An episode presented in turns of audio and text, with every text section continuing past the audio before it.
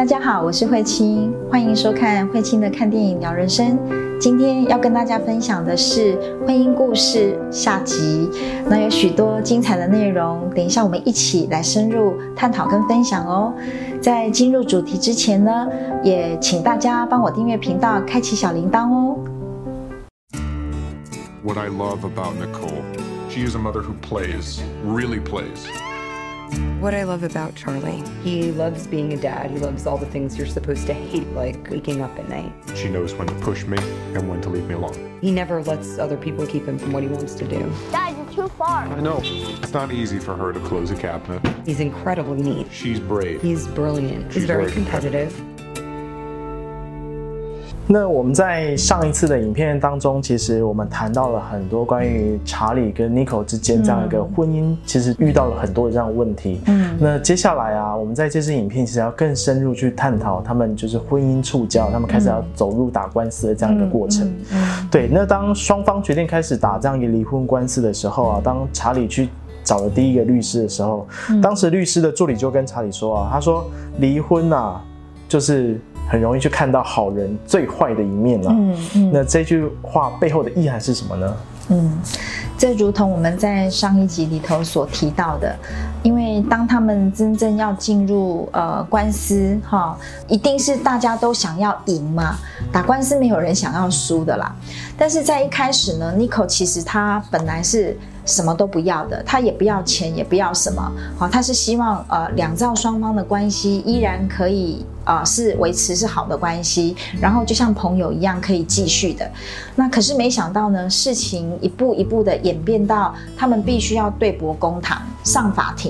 好，那这个上法庭呢，我们可以看到，不只是他们两造双方想要赢，因为要得到孩子的监护权嘛，那律师也想赢啊。所以两方的这个律师呢，对于这种攻击性都是非常强的。好，比如说这个查理的律师呢，攻击 Nico 的弱点是什么？就说他呃有酗酒的习惯，说他这个也吸过毒哦，那怎么样怎么样，就是在证明他不是一个好的妈妈。那同样的，这个呃 Nico 这边的律师也是一样。好，也是在想要赢，所以就在证明查理不是一个好的丈夫，或不是一个好的爸爸。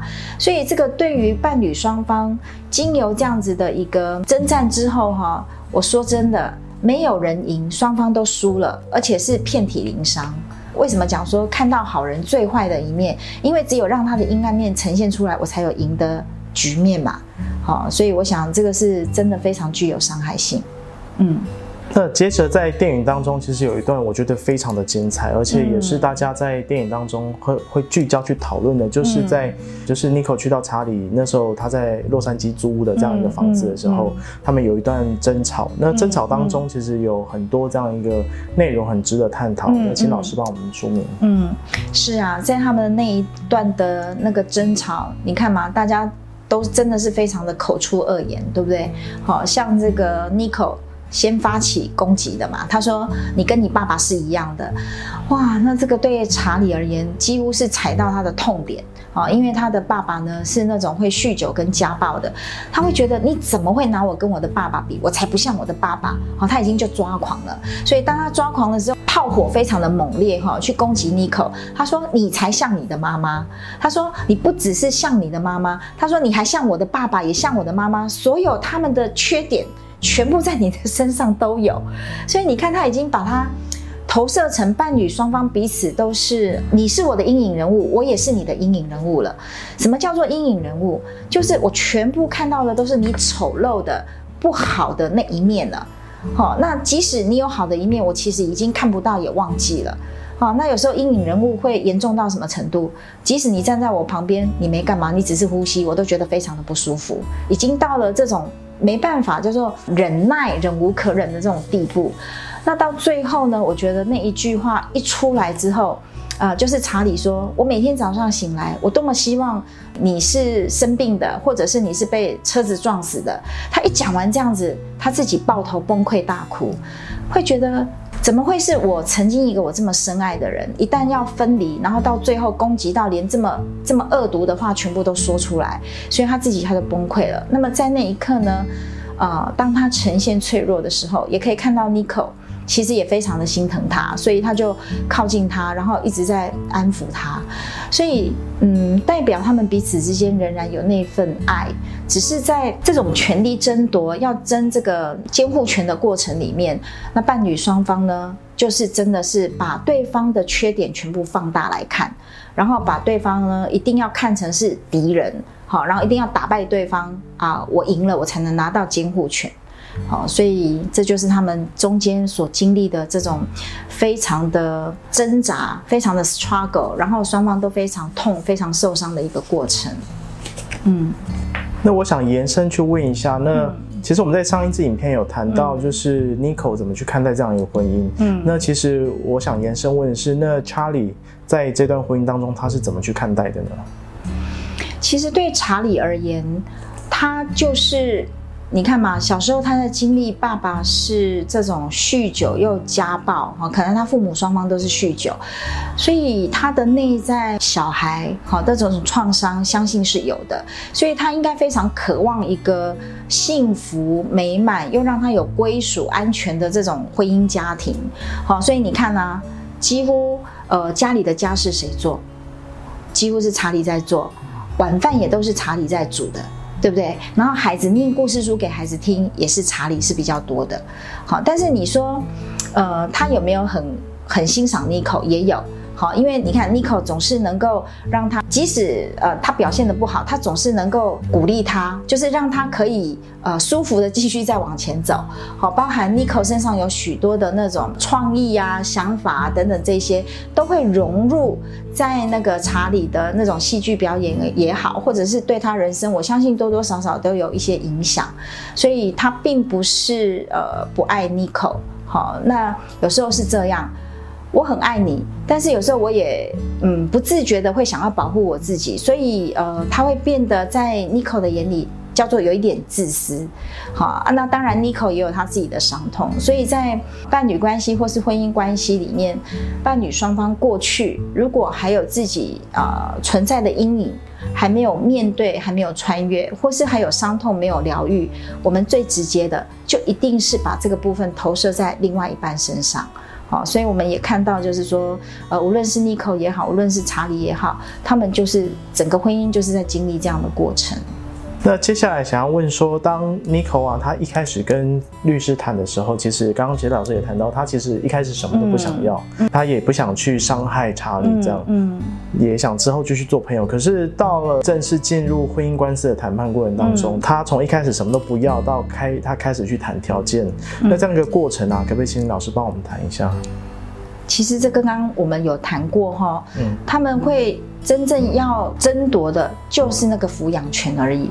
所以，嗯，你看查理对他而言，他其实有很大的 burden，很大的负担。你看他在纽约，他就一直要飞来洛杉矶，甚至于他为了要这个抚养权，他也必须在洛杉矶有个住处。那包含你看那种呃法法院的人就派了一个，就是来看哎。好像有一点类似像那种社会局的那样的人来调查，说哦，那这个你跟孩子的相处是什么？好，孩子的对待是什么？然后一样啊，Nico 这边也是啊，他来看妈妈是怎么这个跟孩子相处的等等这一些，就变成有许多外力的介入了，已经不再单纯是。Nico 跟查理两造双方的议题而已，他们介入了，包含两个律师，好，包含这个社会局的人，好，包含这个其他的，比如说 Nico 的这些呃家人，他们也会有一些意见啊，等等这一些，就已经使这个事件它不再是单纯化了，它变得更复杂。那你看，在这样的一个过程里面，我们也看到 Nico 跟查理最后是怎样，就是互为加害受害。那其实并没有让他们真正可以解决什么样的问题，那只是造成他们精神上的负担，然后经济上的负担。你看查理也要拿出他的奖金的部分来打官司，然后 Nico 呢，他的妈妈也要把房子拿去抵押，然后把这个钱付律师费。所以他们很清楚的知道，这样的状况下，这个两造双方都是很很大的负担呐。可是为什么要这么这么做？因为就是为了争。那个监护权而已啊，只为了这么一件事，对。那其实刚刚前面我们很多其实都是谈到了 Nico 啊，谈到了查理。我们拉回来用孩子的角度去看啊，嗯那当孩子在面对父母亲的这样一个争吵，甚至到后面的离异啊，那对于孩子有怎么样的一个伤害？嗯，这个伤害肯定是大的。那我觉得 Nico 跟查理至少有一点很好的是，他们没有连孩子都要上法庭去。我还看到有一些伙伴啊，到了这个伴侣双方呢，两造已经都必须上法庭啊，还要孩子出庭作证。你看，对于孩子在心灵里面，他会有多么的撕裂？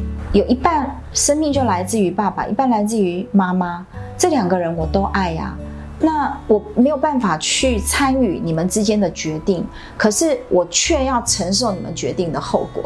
对于孩子而言，无论我的爸爸怎么样，我的妈妈怎么样，孩子的心灵里面都希望你们能够和平相处，你们能够好好的。好，所以最后就说，伴侣双方真的走不下去要分离的时候，怎么样可以嗯互相尊重？呃，虽然我们的关系要结束了，可是你仍然是孩子的爸爸，你仍然是孩子的妈妈，然后不会在呃孩子的面前攻击另外一半，这样对孩子而言，他的心灵他至少还知道我可以爱爸爸，我也可以爱妈妈，他不用去分裂。好，那我觉得最后有一幕呢，我非常的感动。好，Nico 拿到的是五十五，好，就是说他监护权一个月可以多一天。好，然后这个查理是四十五的百分之四十五，可是到最后呢，有一幕。呃，好像也是万圣节嘛，哈，然后这个孩子累了，然后那一天本来是孩子要待在 Nico 这边的，可是 Nico 却跟查理说，哦，孩子累了，他今天晚上可以跟你在你那边。他说今天是他要跟你的、他说没有关系的。然后最后，嗯，查理就抱起了孩子，然后查理的鞋带掉了，Nico 还蹲下来帮查理绑鞋带。你看，如果看在一个孩子的心里，那会是一种什么感觉？我的爸爸妈妈他们依然可以和平相处，然后他们可以彼此互相尊重，然后还是这么的友善，在孩子的心灵里面，对这个对孩子有多重要？好、他不至于这么撕裂，或是这么的一定要选边站。这对孩子而言是才能够看到父母之间即使分开也能够好好的分开，这是很好的典范。嗯。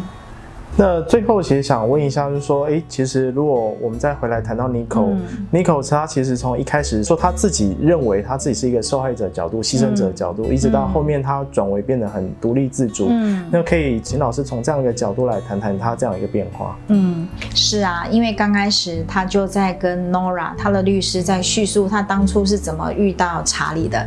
他说，哦，他才发现原来他死掉的某些部分不是死掉，只是处于昏迷状态。好，因为他跟他叫做一见钟情了嘛，对不对？然后一见钟情之后呢，当然他就跟他进入了这个婚姻。可是在这婚姻里头，他渐渐的失去自己之后，他再度的因为他带着孩子回到了这个 L A 洛杉矶，然后他开始参加一些演出，他才发现，哇，这才是我的天地啊！然后真实的我就是这样啊。好，那我记得有一次查理呢去看 Nico 的时候，就说：“哎，你染了头发，哎，你头发又变短了，你应该要长一点，要怎么样一点？”Nico 就回他：“这就是真实的我啊。”那你看呢、到最后他可以从牺牲到最后，他一点一滴的找回他自己，他也做回真实的他。所以他的生命透过这样的一个过程，他慢慢的。最终，当他能够找回他自己，活出他自己，他依然可以啊、呃快乐的活着。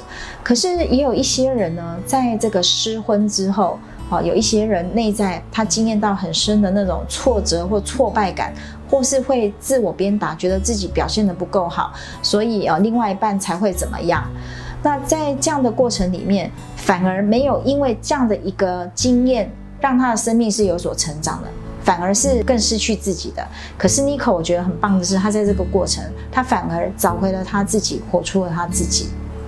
嗯好，那最后可不可以请老师帮我们啊、呃针对这部电影啊做这样一个总结？嗯，其实我还是要回到之前所说的哈，伴侣关系啊，真的是所有关系里面难度最大的。那尤其是婚姻关系，那我们看到这一部这个婚姻故事里面，也看到只有聚焦在这个伴侣关系的一些故事的情节发展，可是，在真实的婚姻关系里面，不止如此。在真实的婚姻关系里面，还有婆媳的议题，还有伴侣双方的其他家人的问题，还有工作的问题、金钱的问题、孩子教养的问题、柴米油盐酱醋茶的问题，还有生活习惯，各式各样的议题，全部都放在一起。好，所以在呃婚姻关系里面，怎么样能够不失去自己？那怎么样又能够跟伴侣能够进入这个真实的亲密？这真的就是我们需要好好学习的一门人生的课题。这个部分学校没有教，好，在我们父母身上，我们也很难看到真实的亲密到底是什么。所以有时候呢，或许透过学习，我们有机会的，呃，可以看到父母的模式。他们的呃父母之间的伴侣模式怎么样可以在我们身上不需要再重复演出？好，那当我们透过学习有意识的，我们可以去呃面对疗愈我们自己内在的伤痛，我们能够更完整自己。那么，当我们是一个幸福的人，我们进入到伴侣关系，我们才有可能创造一个幸福的关系。嗯，那或许这就是我们真正可以往自己身上好好的去发现跟整理的部分。嗯，今天非常谢谢大家的观赏。那今天我们所探讨的关于在婚姻关系里面，然后两造双方怎么样到最后。好，如果真的不能够好好的相处，怎么样可以好好的分开？那对伴侣双方而言，或许还有一段幸福的关系。那对孩子而言呢，也能够不再这么的拉扯撕裂。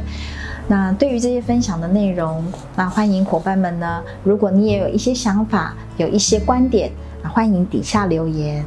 那今天再度的感谢大家的收看，那喜欢我的分享，欢迎订阅我的频道，也是订阅你的人生哦。我们下次见，拜拜。